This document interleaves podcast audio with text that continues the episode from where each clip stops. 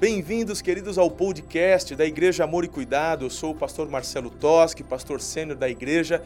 Com alegria, vamos compartilhar com você essa mensagem de fé e a nossa oração e desejo é que você seja muito edificado. Um beijo no seu coração, Deus te abençoe e uma boa meditação.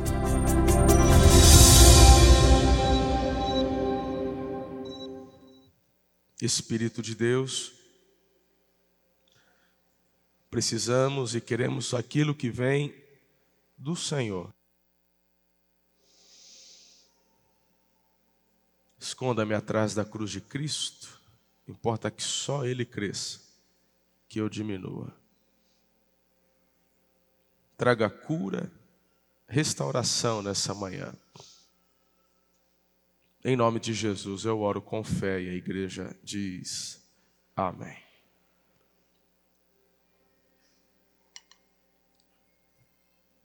Abra sua Bíblia em 1 Samuel capítulo 30. 1 Samuel capítulo 30.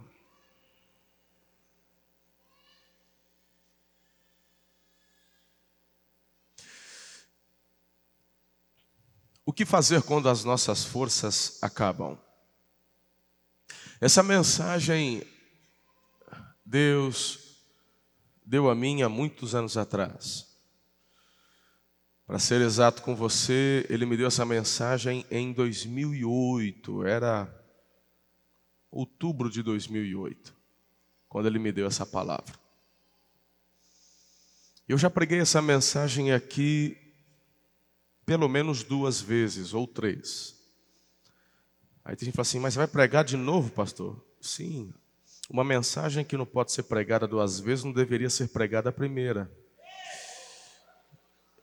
A palavra de Deus ela se renova, ela Aliás, eu preciso pregar essa mensagem para mim muitas vezes.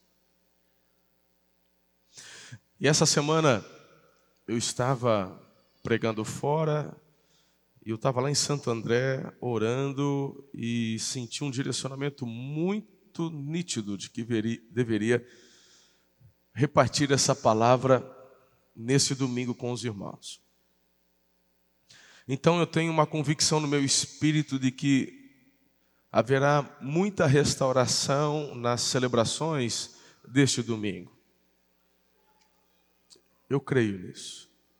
Abra o seu coração. Deus tem algo que Ele quer falar com você. As crianças, deixa eu falar, nós temos classes para as crianças desde o berçário do zero ano até os onze.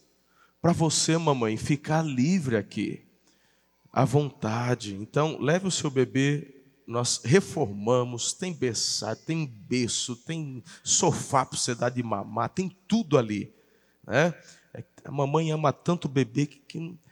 aí lá no berçário tem uma televisão para você assistir a mensagem, amamentando, trocando fralda, até para dar banho, está tudo lá equipado para você.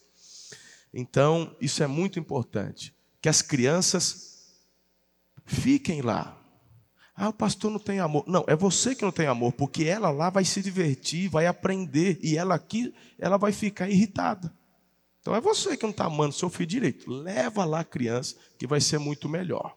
Tamo junto? Amém. Aí aquela hora que fica tenso, a mãe fica com vergonha com o bebê no colo agora. Precisa ter vergonha não, porque já está em família, aqui nós fala mesmo. Ah, e o visitante, pastor? O visitante já está já tá inserido, já chega junto, estamos em casa, aqui é assim. Aqui a gente não fica com dedinho, pisando em ovos, aí vai ficar magoadinho. Vamos parar com isso. A gente já fala o que é, tem que falar e pronto. Tem que lembrar de algumas coisas. Palavra de Deus, 1 Samuel 30, de 1 a 3.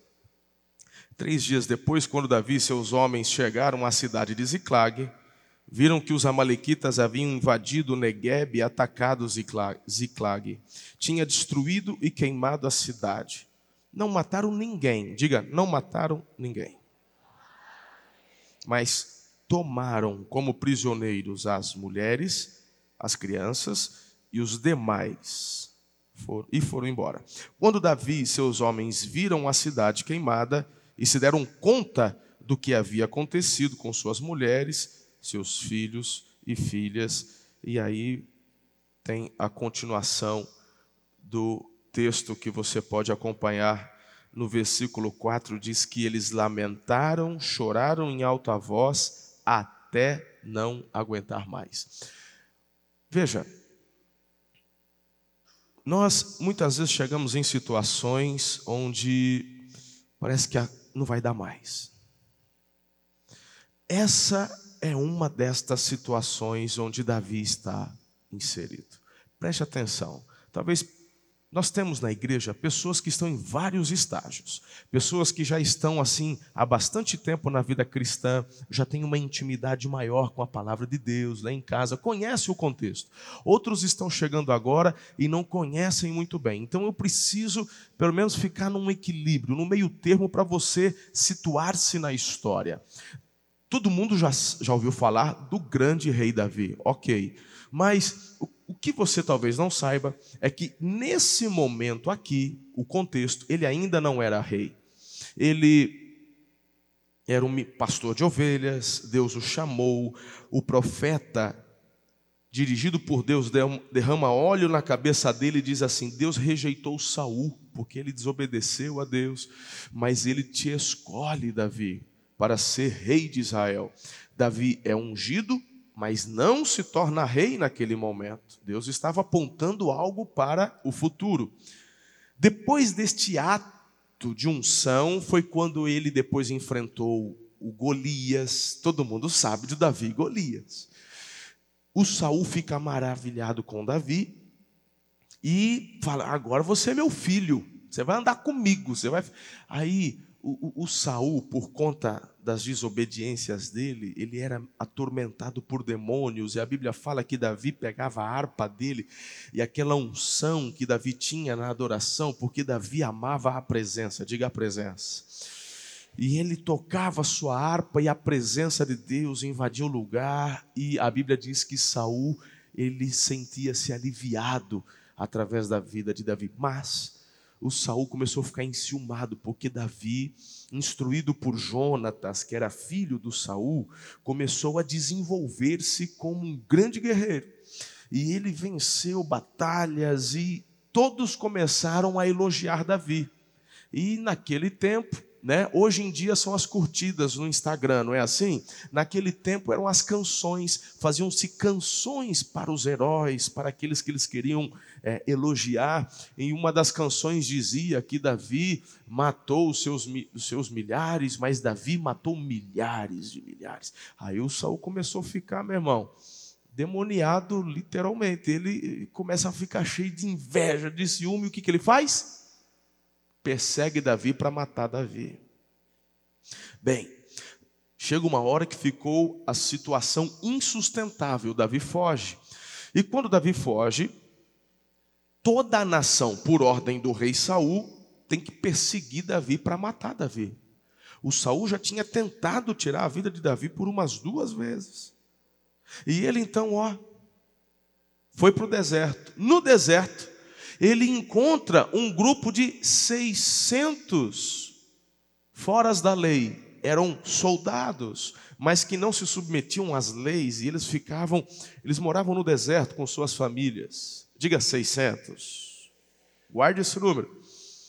Eles olham para Davi. Você não é o general Davi? Fala, sou eu mesmo. Cadê teu exército? É, eu não estou sem. Fala, nós somos soldados, não temos um general. Você é um general, não tem soldado? Bora. Ah, vamos. E Davi agora tem 600 homens.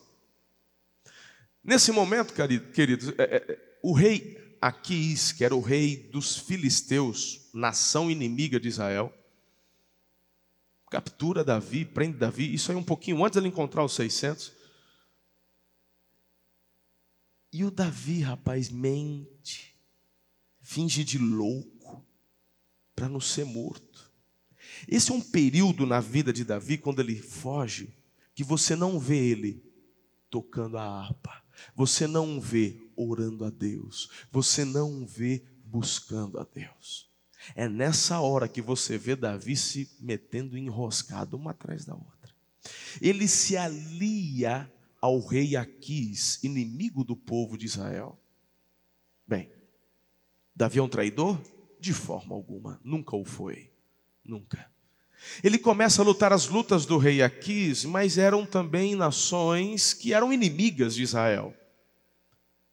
E ele, com os seus agora 600 homens, estão lutando essas batalhas por ordem do rei Aquis. Ele então constrói a sua base na cidade de Ziclag, diga Ziclag, que é o texto onde nós estamos. Chega uma hora onde o rei Saul de Israel está muito fragilizado. E o rei Aquis, ele diz: agora é a hora. Os outros generais do Aquis falaram: vamos para cima, que é um momento de capturarmos e destruirmos Saul.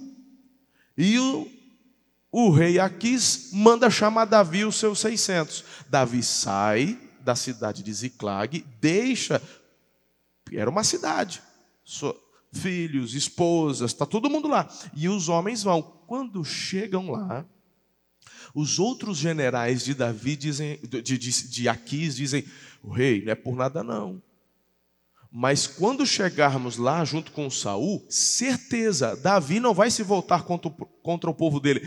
Ele vai se unir a Saul e lutar contra nós. O rei Aquis ficou meio ressabiado, falou: Quer saber de uma coisa, Davi? Volta para casa. Volta, porque tá bom do jeito que está aqui. O Saul tá tão pererecado que nós vamos pegar ele de qualquer jeito, com ou sem você. Volta para casa. Davi volta. Quando ele volta, pá, só tem ruínas. Os amalequitas passaram por Ziclag e levaram tudo. Perceba que não é apenas uma questão de levar as mulheres, as crianças, eles levaram tudo e o que sobrou atearam fogo. A palavra de Deus diz que restaram apenas as ruínas, as cinzas. Todos os despojos que eles, que eles haviam conquistado, acabou tudo.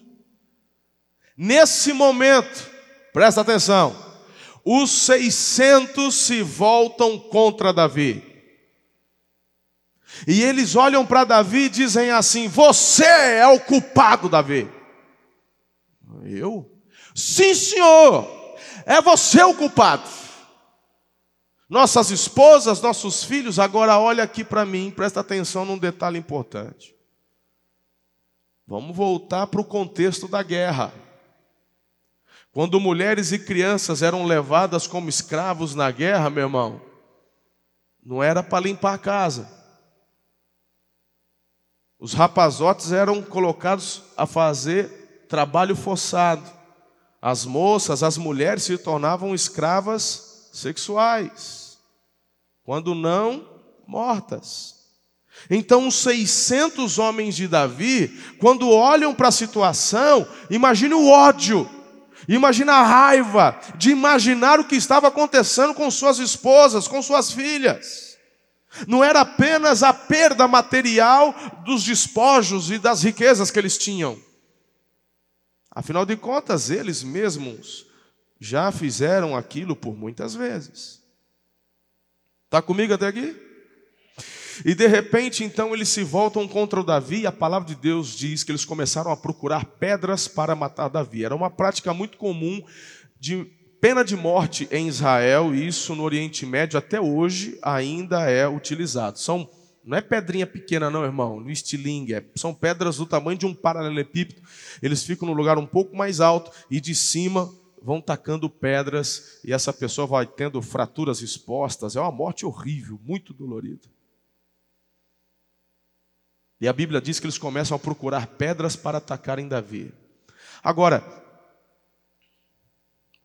você é Davi. Você vai fazer o quê? Fala para mim. O que você vai fazer, irmão? Essa é uma questão onde você se vê naquelas enroscadas ou naqueles becos sem saída. Não eram 600 cheirosos, bonitos, colocaram perfume e roupinha bacana para vir na igreja, não, irmão. Eram 600 homens rudes, guerreiros, cheios de cicatrizes, espadas, facas, couraças, mãos calejadas. E eles estão, eles estão com o dedo apontado para você, Davi. Estão dizendo: Nós vamos matar você, desgraçado. Você. Ué, mas cadê aquele negócio que estamos juntos? Ô, oh, gente, peraí. E Davi, então, ele começa a procurar uma parede para poder se encostar, pelo menos para proteger a retaguarda. O que, que você faria? Ah, pastor, eu ia correr. Correr para onde? Ah, vou, vou para casa do meu pai. Você foi desprezado pelo seu pai e pelos seus irmãos. Gessé desprezou Davi. Eu vou, vou para a casa dos profetas. Eles, Davi saiu de lá e Saul chegou depois e matou os profetas. Eu sei lá, eu vou. Todo mundo fazia canções que, que gostavam de mim. A nação toda está te procurando para matar. Tua cabeça está a preço de ouro. Todo mundo quer marcar ponto com Saul e vai ganhar uma recompensa se entregar você. Ah, o Jonatas é meu amigo, é filho do rei, ele vai fazer alguma coisa. Foi o próprio Jonatas que mandou você fugir, porque o rei vai te matar. Hum, e o rei Aquis? O rei Aquis é o que agora está lutando contra o teu povo e mandou você vir para cá. Se chegar lá, você vai ser também tido como inimigo. Para todos os lados, para onde você olha, não tem saída. Está todo mundo contra você. E na tua frente tem 600 cães raivosos. O que fazer? Fala para mim se você nunca se sentiu assim.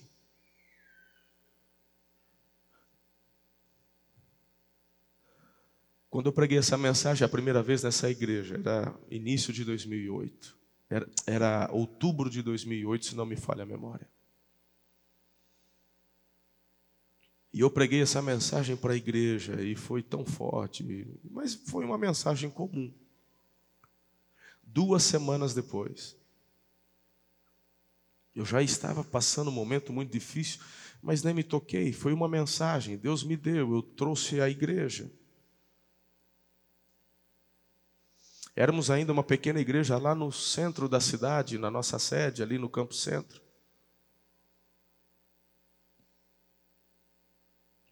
Duas semanas depois, eu tive uma das experiências mais difíceis da minha vida numa assembleia, quando essa igreja ainda tinha assembleia coletiva com toda a igreja. Um momento muito duro e eu tomei uma decisão: chega, eu vou embora. Acabou. Eu desisto. Eu desisto. Foi um dos piores dias da minha vida. Eu não tinha forças para fazer nada. Eu eu cheguei em casa tarde da noite, não dormi aquela madrugada, dei uma cochilada das cinco até umas sete da manhã, sete e meia. Quando eu acordei, lá estava eu na minha cama, sozinho no quarto, escuro, e eu me lembro nitidamente, nitidamente, de eu falar para Deus assim: hoje eu não levanto dessa cama. E eu falei assim para ele, e acabou. Eu estou indo embora dessa igreja, estou indo embora dessa cidade. Eu estava como Davi. Para todos os lados, por onde eu olhava, eu não enxergava a saída. Eu sinto no meu espírito que muitos estão com este mesmo sentimento. E hoje eu afirmo mais uma vez: Deus o trouxe aqui para restaurar você.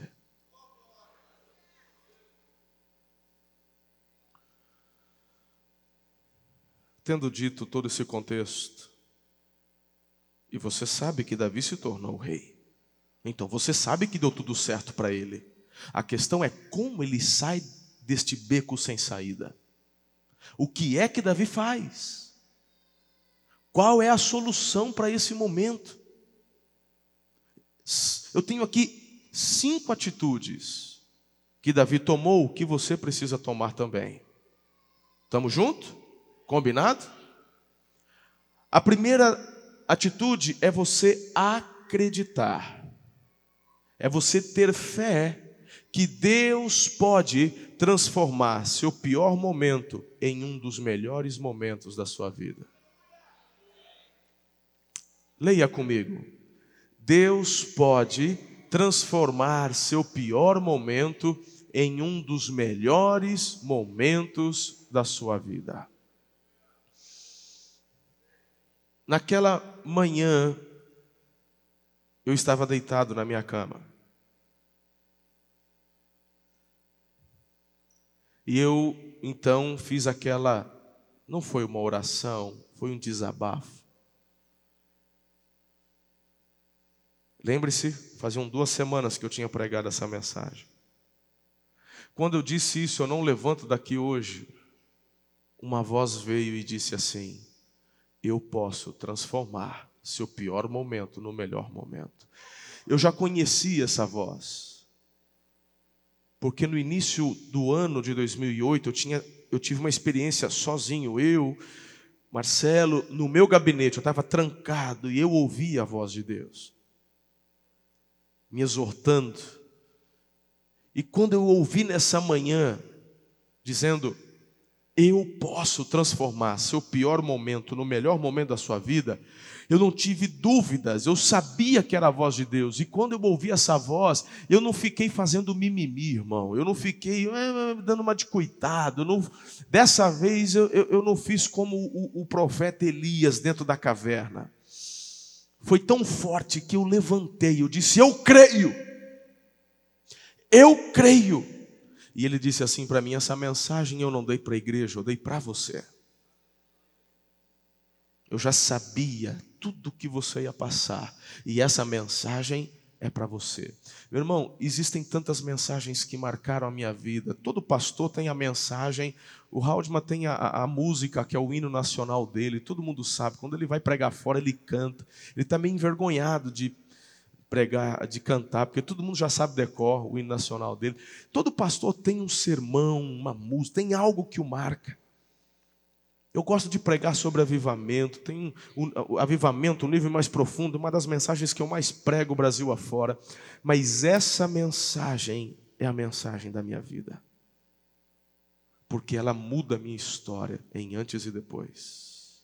Ministerialmente falando. É Jesus quem transforma a nossa história. Amém ou não? Ministerialmente, essa mensagem marca o antes e o depois. Veja que interessante, nesse beco sem saída, lá, se você mantiver sua Bíblia aberta, em 1 Samuel, capítulo 30, versículo 6, você vai entender aqui que Davi encontrou forças no Senhor, seu Deus. Diga, Davi buscou o Senhor. Pode parecer, querido, um tanto que óbvio. Mas se você prestar atenção, há poucos instantes eu disse que Davi estava num momento onde ele não tinha forças para buscar. Davi estava lançando mão de mentiras, Davi estava se aliando com o inimigo, ele estava usando suas estratégias humanas para sobreviver. Mas é agora, num beco sem saída, prestes a ser morto pelos seus 600 soldados, Davi busca o Senhor. Tem gente que me procura, tem gente que nos procura como equipe pastoral, ministerial, dizendo: Eu não tenho forças. Mas você precisa crer, precisa buscar. Eu não, eu não consigo, eu não consigo. Pera, deixa eu te falar uma coisa: não é que você não consegue, você não quer. Porque o Senhor é quem te capacita a buscá-lo. Não diga que você não consegue. Seja sincero e fala: Eu não quero. Eu prefiro continuar nessa cama. Eu prefiro fazer papel de coitadinho para de alguma forma atrair a atenção das pessoas para falar: Olha, olha o Marcelo. Ai, que difícil. Olha o problema dele. Ah, então vamos ser sinceros. É você que não quer. Se você tomar uma decisão, eu vou buscar o Senhor. O Senhor é aquele que está com os ouvidos atentos e mãos preparadas, estendidas para poder te ajudar. Mesmo que, diante dos seus olhos, a situação pareça impossível.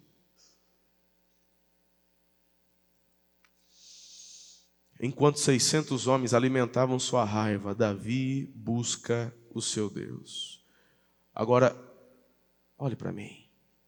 É essencial você fazer o mesmo. É essencial aprender a fazer a mesma coisa. Quando ninguém pode ajudar, temos que fazer o que Davi faz aqui. Ele se volta para o Senhor. Agora, como nos voltarmos a Deus estando nestes momentos tão ruins? Como me voltar a Deus passando esse momento de abandono que o meu marido me deixou, que minha esposa me deixou, que eu estou desempregado, eu estou doente, a, a, saúde foi embora, e pá, pá, pá. Meu irmão, eu sei que são tantas as coisas ruins que talvez, ou dificuldades, são tantas, a lista é interminável. Mas a pergunta é como que eu consigo então, pastor, me voltar a Deus, buscar a Deus em momentos assim tão difíceis? Eu te pergunto, sua vida sempre foi esse caos desde que você nasceu? Ah, pastor, desde que eu me conheço por gente, tem gente que é todo trágico, né? Eu tenho certeza que você teve muitos momentos felizes. Eu tenho certeza que você tem muitos livramentos gravados que Deus te deu. Sim ou não? Então faça o que Davi fez. Certamente nesse momento ele começa a lembrar-se das experiências que ele teve com o Senhor. Eu fico imaginando nesse, nesse momento, é, Davi simplesmente buscando na memória as experiências extraordinárias que ele teve com Deus, quando ainda era um menino, um adolescente cuidando de ovelha. A Bíblia diz que urso se levanta, um urso se levantou certa vez, um leão certa vez. Meu irmão, pois ele não enfrentou o urso, ele não enfrentou o leão, o leão para proteger as ovelhas. Aí depois, meu irmão, porque tem muitas vezes na hora a gente faz uns negócios assim, fala, rapaz, por que, que eu fui fazer isso? E Davi falando, meu Deus, eu fui enfrentar um leão por causa de um pedacinho de carré, né? Deixa o leão pegar um corneirinho, depois vai nascer mais. Não, mas ele enfrentou, falou, meu Deus, foi o Senhor que me guardou. E quando ele agora, sendo chamado pelo, por um dos seus irmãos, falou, o que, que, que o pai quer? O pai mandou te chamar. Ele chega lá, tem um outro senhor, cabelo branco, barba branca, todo esquisitão. Ele sabia, ele era famoso, era o profeta Samuel. E ele tinha um, um chifre, e dentro do chifre tinha um azeite sagrado. E eu me lembro quando ele olha para mim, o profeta Samuel, os olhos dele ficam arregalados, porque Deus estava dizendo assim para Samuel: é esse. E ele chega até mim e derrama azeite sobre a minha cabeça e fala: Deus te escolheu para ser rei. São em momentos quando você se vê num beco que você tem que olhar para trás e são as únicas, são os únicos momentos que Deus te dá a oportunidade de olhar para trás. Você não tem que olhar para trás para reclamar, você não tem que olhar para trás para murmurar, mas a Bíblia diz: olhe para ver os feitos do Senhor na tua vida. Nesse momento ele olha para trás e ele se lembra: azeite foi derramado na minha cabeça porque Deus me escolheu para ser rei. Eu ainda não sou rei, então as promessas de Deus, elas não caem por terra. Vou persegui-las. Quais as palavras que Deus já liberou sobre a tua vida? Quais palavras que Deus já liberou sobre a tua família? Davi, ele começa a buscar essas palavras, e, e eu, eu imagino Davi nesse momento buscando na memória, ele diante de Golias, dois exércitos, um em cada extremo, da, Davi ali com algumas pedras, uma funda. Soldados valentes de Israel acovardados. E Davi dando a vitória, ele acerta uma pedra na testa de Golias e pega a espada do Golias e corta a cabeça do Golias. E é a espada que Davi está usando agora. Porque ele passa na casa dos profetas e pega a espada, é a única coisa que tinha. E eu fico imaginando ele pegar a espada. Foi Deus quem fez isso. Quais chances eu teria de vencer um guerreiro como Golias? Seria eu derrotado agora por 600 homens? Vou morrer aqui sem viver a concretização das palavras proféticas de, de Deus para mim? Davi, ele se diga, Davi se posiciona. Fala como se acreditasse. Diga, Davi se posiciona. É a mesma coisa que você tem que fazer. Saber é uma coisa, posicionar-se é outra. Ele toma posse. Ele diz: não acaba aqui. Não vai ser desse jeito. Não será vencido pelas dificuldades, não será vencido pelos vícios, não é o divórcio, não é a doença, não é assim que acaba. Porque eu creio que Deus pode transformar meu pior momento no melhor momento da minha vida. Além de relembrar, reconheça seu erro de ter ficado com o coração distante. Se você quer viver esse melhor momento gerado por Deus, além de relembrar o que Ele já fez por você, se arrependa por ter ficado distante. E o que eu sinto no meu espírito é que é nessa área onde muitos serão tratados nessa manhã.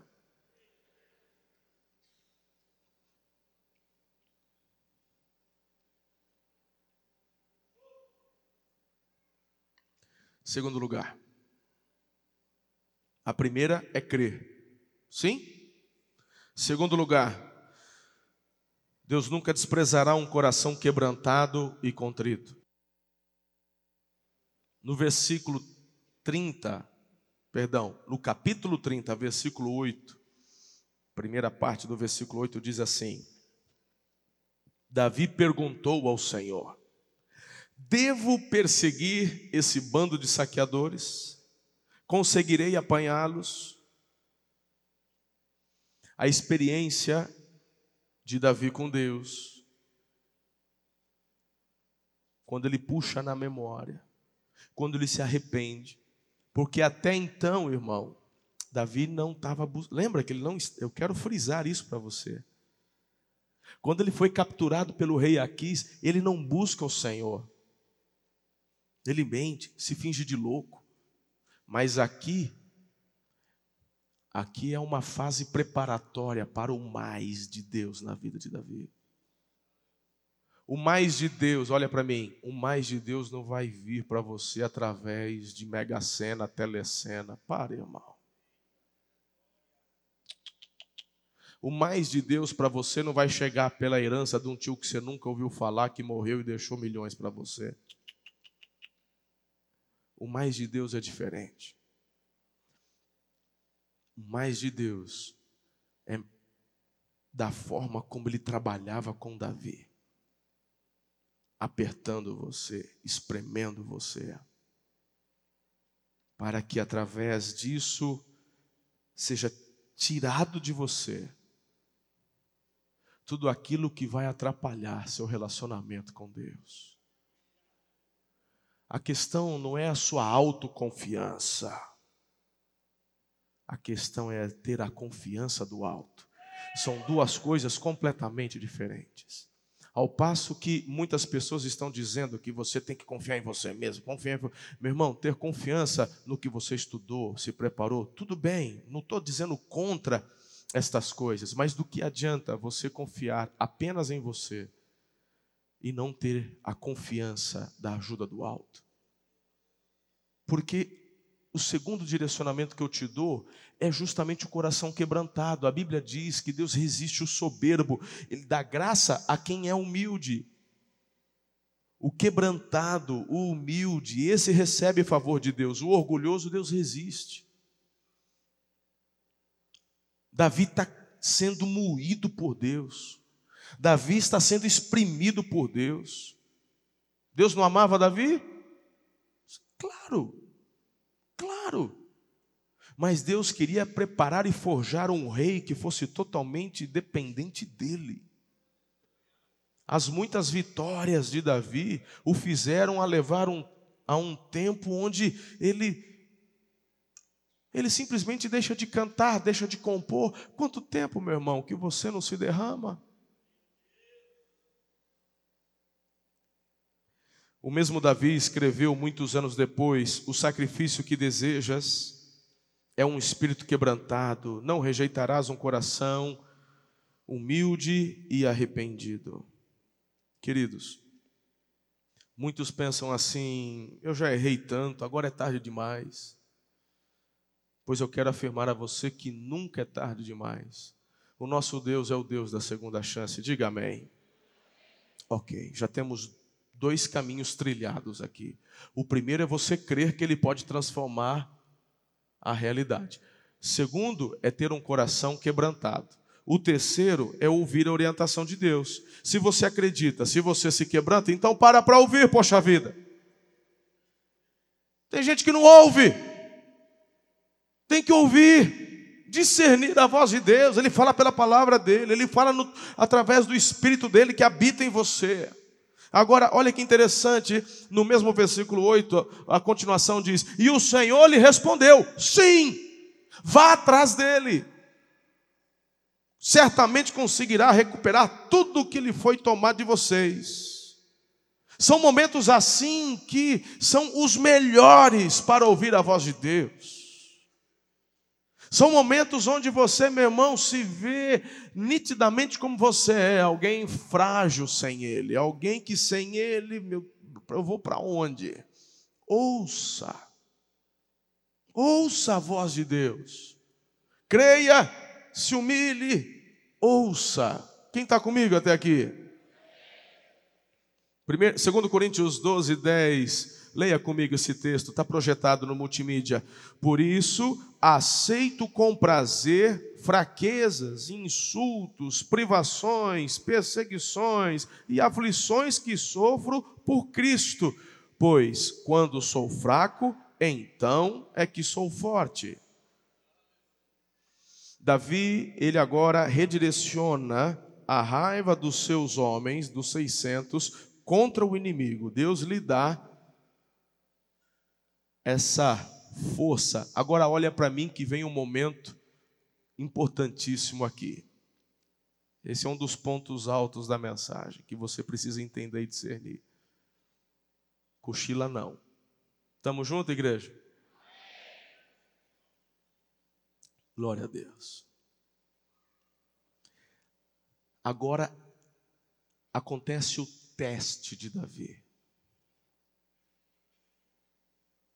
Teste. Você está viajando comigo? Você tem que viajar no tempo comigo, senão você vai ficar boiando na mensagem. Eu já fiz você imaginar-se as mulheres e as crianças, eu já fiz você imaginar-se o Davi Sim? Então agora você ainda é Davi. Você buscou o Senhor, Deus é o Senhor. Para onde? Posso? Devo ir? Devo ir. Show de bola. A questão é: Deus falou que sim, Deus falou, você vai conseguir, e aí ele está assim, mas para onde eu, por onde eu começo? Meu irmão, você já esteve num deserto? Eu já estive em vários desertos, literalmente falando deserto do Atacama, deserto de Dubai, lá no Oriente Médio, em Israel. Já estive em vários desertos. Deserto é assim, filhão. Você andou, fica pegada, o vento passa, não tem mais pegada. Não dá para, não tem rastro. Ok? Os amalequitas pegam tudo, vão embora. É, é, é para onde eu vou? Você já percebeu aqui no texto que Deus não falou para onde, ele só falou que deveria ir? O problema é que tem muita gente que faz o oposto de Davi. Ouve a voz de Deus, até aqui está tudo certo. Eu ouço a voz de Deus, sim, vai, você consegue. Aí ele continua na cama deitado. O que você está fazendo aí, cara? Estou esperando Deus falar. Para onde? Deus, eu estou esperando alguém me ligar. Deus vai mandar um emprego para mim aqui. Ô filhão, toma um banho, faz a barba, veste uma roupa bacana, vai distribuir currículo. Não, Deus falou que sim, que ele ia me dar um emprego. Então vai procurar, cara pálida. Bora! Mas Deus não falou para qual empresa. Se ele não falou, é porque você vai ter que achar. Vai procurar. O Davi, ele não fica parado, ele ouve, sim, você vai conseguir, ponto final, fim da ligação. Gente, caiu a ligação aqui, o 4G em Ziclag é horrível. Acho que os anjos lá acabaram lá com os, a internet. Ó, Davi, meu irmão, entra numa fase de teste. Você vai confiar em mim, Davi? Ou você vai cair nessa bobagem aí de. Ten... Não, Senhor. A hora que Davi ouve de Deus, sim, ele, bora! Vamos, levanta! Deus já falou para mim que a gente vai conseguir. Agora eu sou Davi, para onde eu vou? Deus não falou nada. Olha aqui. Deus não vai falar o que você já sabe. Para quê? Tem gente que. Lembra que eu falei, meu irmão, que o que está faltando muitas vezes é posicionamento? Tem gente que já está ouvindo a mesma coisa de Deus, vez após vez, vez após vez, mas não se posiciona. Deus sabia que Davi, como um general, alguém que articulava a guerra, ele saberia muito bem por qual caminho os amalequitas iriam trilhar. Então Davi pensa: bom, se eu sou os amalequitas, e eles sabem que mexeram com o vespeiro, eles sabem que eu vou atrás deles. Eles estão cheios de gente carregando, não vão parar. Eles vão passar, eles vão por esse caminho que tem um ribeiro ali, o ribeiro de Bezó. Eles vão passar pelo ribeiro de Bezó. Bora, vamos, vamos. E eles vão. E eles acham o ribeiro de Bezô. É claro que os amalequitas já não estavam lá, mas eles dão uma paradinha. Porque eles também precisam repor as forças. Os 600 descem, dão uma refrescada. Davi, gente, bora, bora, bora, que eles também não estão parando, não. A gente precisa continuar. Então Davi manda fazer a contagem da tropa. O ajudante do Davi fala assim: 400. Que 400? Somos 600. Conta de novo: 400. Cadê o resto? Davi desce do camelo dele, vai até o ribeiro, tem 200 com o pé dentro da água. Assim, ah, os seus preguiçosos, bora, já não mandei chamar. A gente não vai. Mas como assim vocês não vão? A gente não vai. Ah. Por quê? Minhas forças acabaram, Davi. Na verdade, aqueles 200 homens, eles não conseguiam crer que de fato suas famílias seriam restauradas. Eles preferem desistir. E eu pergunto: se essa não tem sido a história de muitos aqui, a que ponto você precisa chegar para desistir da própria família? Quantas vezes você tem ouvido dos nossos pastores, dos nossos líderes, você fez o ministério restauração, falando de um Deus que restaura, de um Deus que renova, de um Deus que vai, sabe, levar você e sua casa a viver o melhor tempo, mas você simplesmente desiste, fica prostrado no ribeiro de Besor não vai dar certo. A grande questão é o que fazer aqui. Até que ponto uma pessoa precisa ficar cansada para abandonar a busca da própria família? Uau. Você faz o quê? Xinga? Bate? Manda matar? Eu te aconselho a fazer a mesma coisa que Davi fez, ele simplesmente permitiu que ficassem. Diga comigo o teste de Davi. Você, já teve essa experiência, irmão? Olha para mim. Isso é muito profundo. Olha para mim.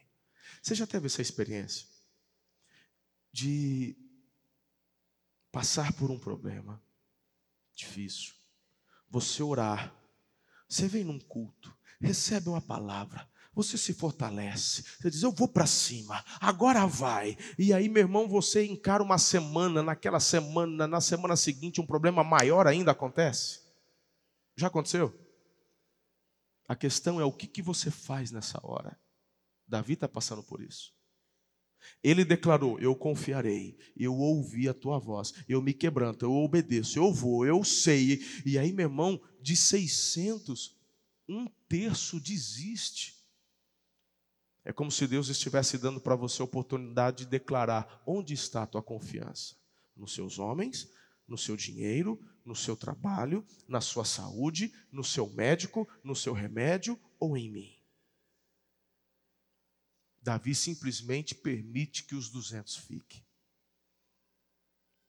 E aí vem a nossa quarta dica. Prossiga firmado na promessa.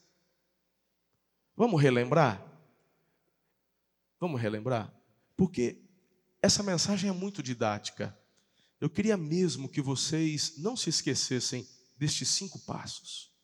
O que fazer quando as nossas forças acabam? Primeiro, crer que Deus pode transformar teu pior momento no melhor. Segundo, se humilhar, se quebrantar. Terceiro, ouvir. Ouvir a voz de Deus. Quarto, prosseguir, não pare. Não pare. Testes virão. Confie no Senhor. Aqui na direção dessa igreja, meu Deus, quantas vezes, quantas palavras. Me lembro quando compramos a nossa nova área. E, e, e Deus me deu em sonho. Eu estava num jejum de 40 dias na água, na metade do jejum tive um sonho de madrugada e Deus falou: a área já está separada e os recursos já estão prontos. Aí, dois dias depois, um corretor me apresentou a, a nova área. Falei: meu Deus. Mas eu olhei para o caixa da igreja, não tinha dinheiro. Mas Deus falou que os recursos já estavam prontos. Sabe o que eu fiz? Falei: beleza.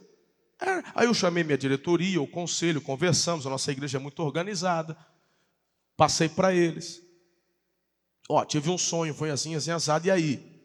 Essa é a proposta. Pastor, bora. Tamo junto, tamo junto. Como Deus falou para mim que os recursos já estavam prontos, eu não fiz uma campanha na igreja. E não tinha nada no caixa.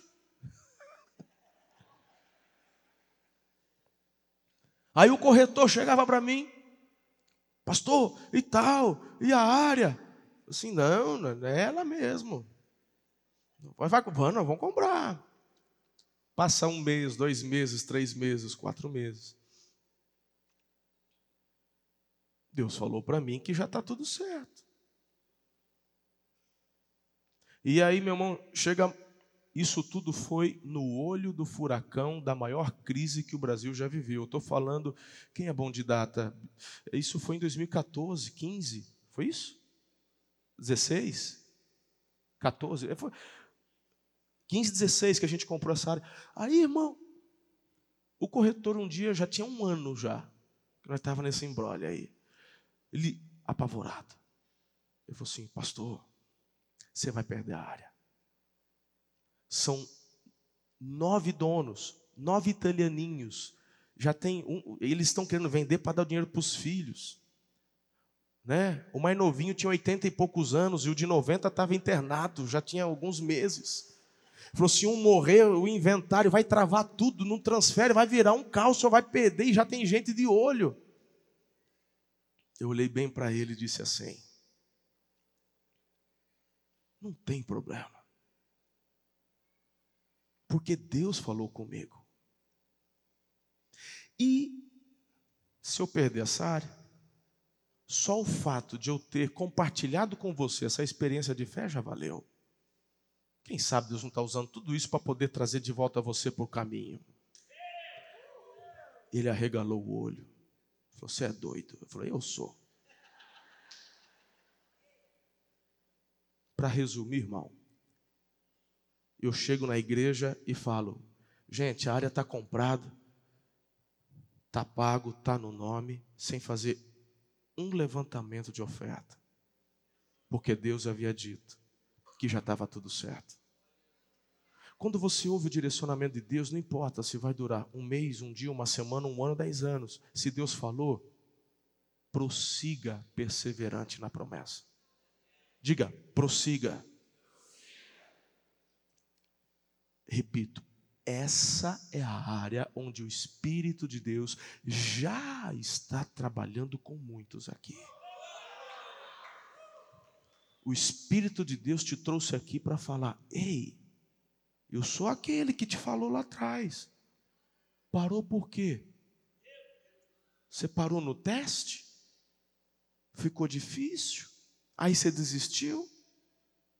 E o Davi? Que perde um terço da sua capacidade bélica de guerra. Davi prosseguiu. Agora eu queria chamar sua atenção para um detalhe muito importante. Eu quero caminhar para o final. Eu me perdoe que acabei avançando um pouco no tempo aqui. Como eu disse, essa mensagem fala muito comigo. Mas é no meio do perseverar que milagres acontecem. Davi ele pega os 400 e vão para a direção que Davi achava que seria o caminho. Agora, olha para mim. Quando Deus souber que você não vai saber a direção certa, ele faz um milagre acontecer. Os amalequitas tinham um escravo egípcio, se não me falha a memória, era egípcio. E Deus me dá uma dor de barriga nesse egípcio. E os amalequitas largam ele no deserto para morrer. Isso é peso morto. Larga aí, larga ele. Ele ficou doente, irmão. E Davi encontra o egípcio no deserto, desidratado, morrendo. Quem é você? Eu sou o egípcio. Você é da onde? Do, eu era escravo dos amalequitas. O que está fazendo aqui? Eu estou doente, me largaram para morrer. Para onde eles foram? Não vou falar. Você vai, não vai o quê? Não vou falar, eu falo, depois você me mata. Prometo, tio Davi não vai matar você. Traz bolo, traz tâmara, traz água para esse rapaz aqui, dá um pouco de vinho, não muito, senão depois ele vai confundir o caminho. Toma, come. Fez uma aliança, não vou te matar. Aí o egípcio falou assim: eles foram para lá. Mas Davi só encontra o egípcio porque não ficou parado. Ele prosseguiu. Então vamos fazer o seguinte: vamos parar de ficar parado. Vamos parar com essa moagem de ficar parado e vamos prosseguir, vamos avançar. Vamos continuar. Que história é essa de desistir do discipulado? Que história é essa de desistir da família? Que história é essa de desistir de estudar? Que história é essa de desistir da célula? Que história é essa de desistir da vida? Prossiga. Deus que falou? Foi Deus que falou? Então avance. Mas eu não sei a direção, pois Deus vai dar um egípcio para mostrar a direção se for preciso. E a parte mais gostosa da mensagem é o final. Quinto, se prepare, porque Deus é aquele que restitui além do que o inimigo te roubou. Pastor,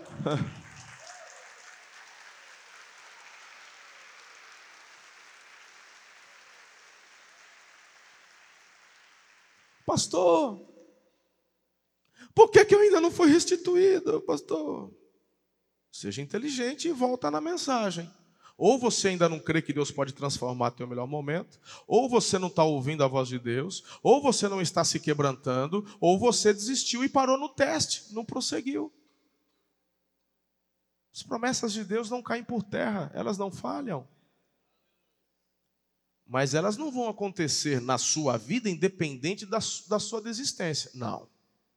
Existem coisas que Deus declara, decreta e vai acontecer. As promessas e profecias liberadas sobre a tua vida, você tem que caminhar em direção. Se Davi existisse ali diante dos 600, o óleo que desceu sobre a cabeça dele parava ali. E a culpa não era de Deus, era a culpa de Davi que desistiu. Você entende isso?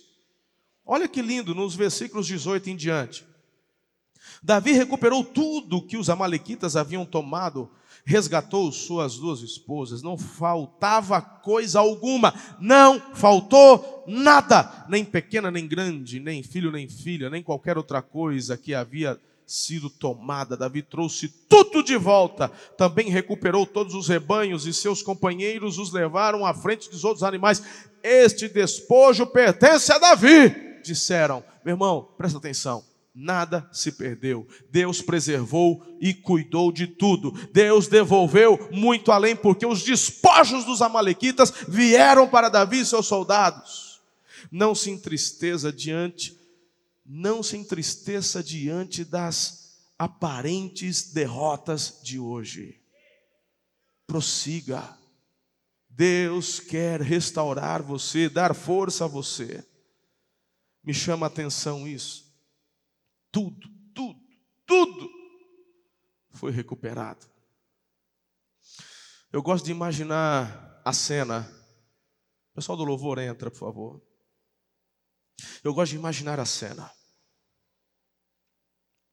Viaja comigo no tempo e agora vocês são as mulheres e as crianças prisioneiras. Estamos juntos? Assim que vocês foram capturados de Ziclag, as mulheres já sabiam o que ia acontecer.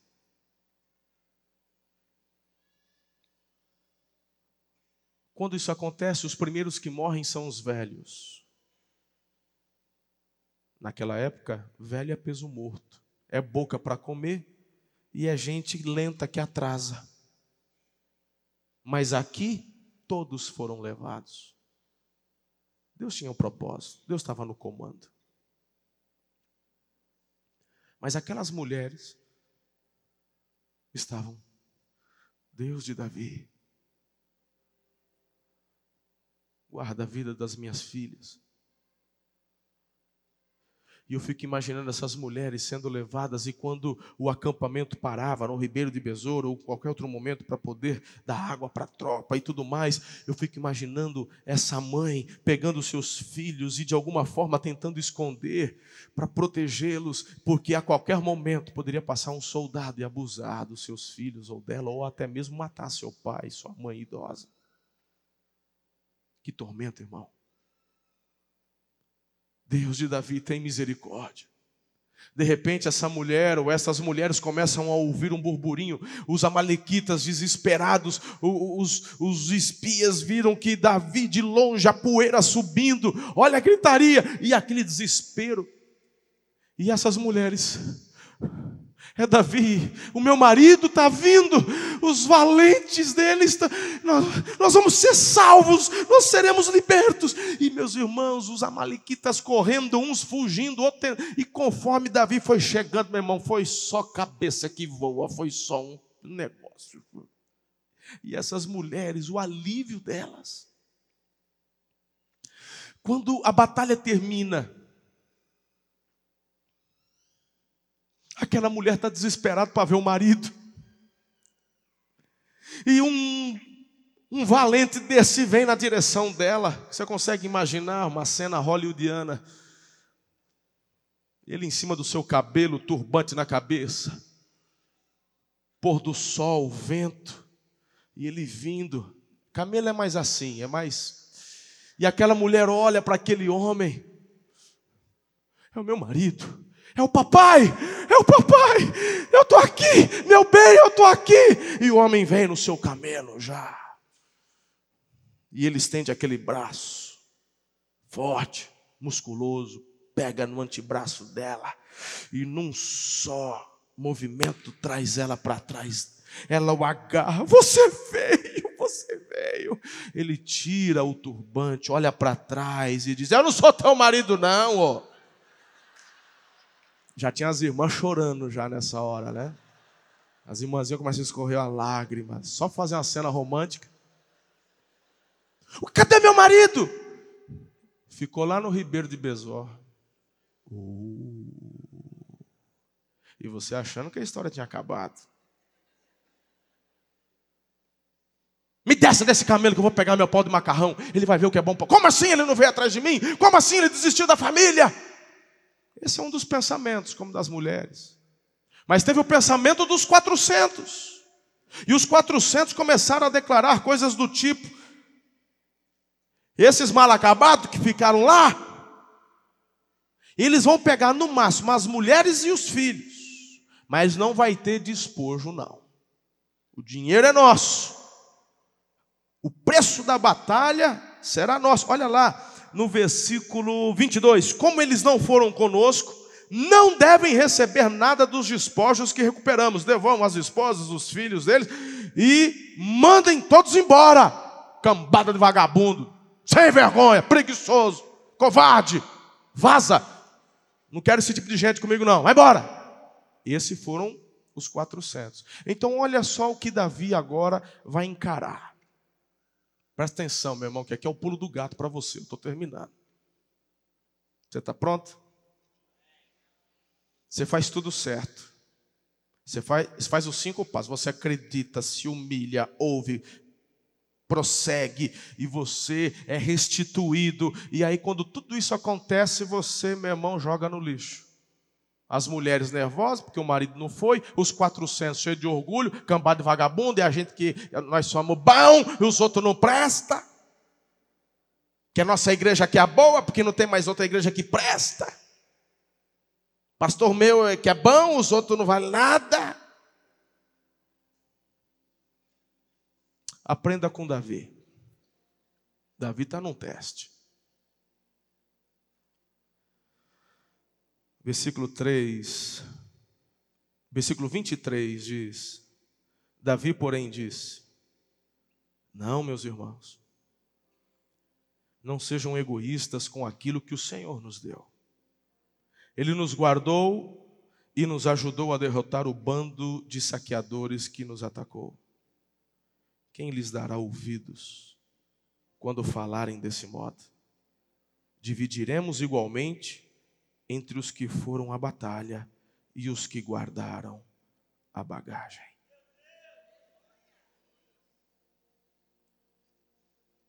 Davi olha para aqueles duzentos e diz: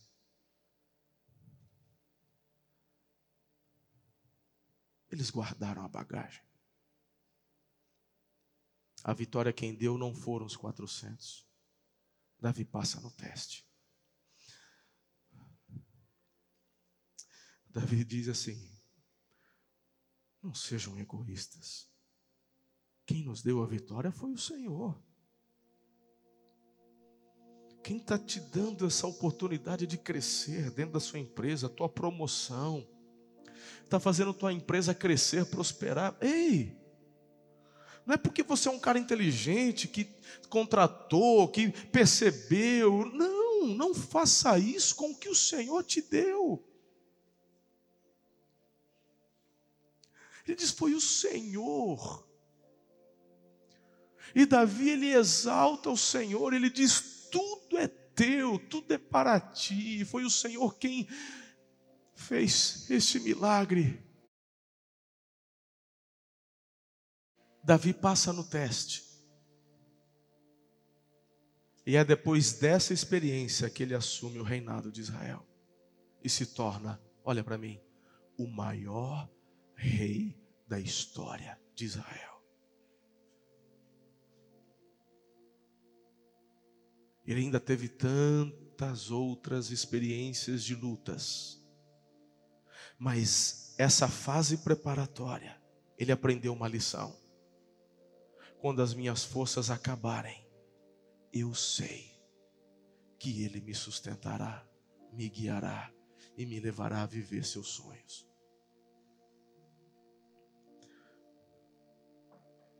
Você está cansado? Tome fôlego. A gente precisa da tua força. Querido, não tem problema algum em descansar. Jesus luta quando você não pode. Mas nós precisamos de você. E é isso que eu quero dizer. Você é forte. Deixe o julgamento de lado e vamos às grandes conquistas. Jesus é o nosso general valente. Sabe?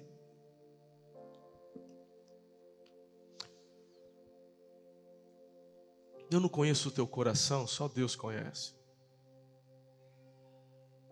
O que eu aprendi é que eu não posso simplesmente continuar guiado pelas aparências. Porque às vezes as aparências demonstram que está tudo bem, quando na verdade não está.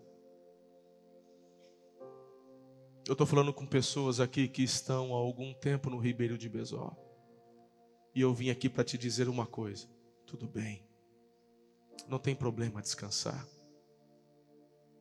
Mesmo que alguns ao seu redor diga que você precisa ir embora, porque num momento de grande luta você nos deixou na mão, eu quero dizer pelo Espírito de Deus que você é tão precioso. E que o teu lugar não é para ficar no ribeiro de Besor. Tome fôlego. Precisamos de você. Volte para sua célula. Volte para o seu discipulado. Volte para sua família. Volta para o avivamento. Mergulha mais fundo. O que fazer quando as nossas forças acabam?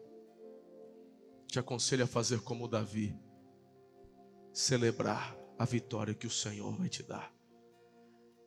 E se prepare para coisas maiores que Ele confiará a você. Vocês são príncipes e princesas desse grande reino do Senhor.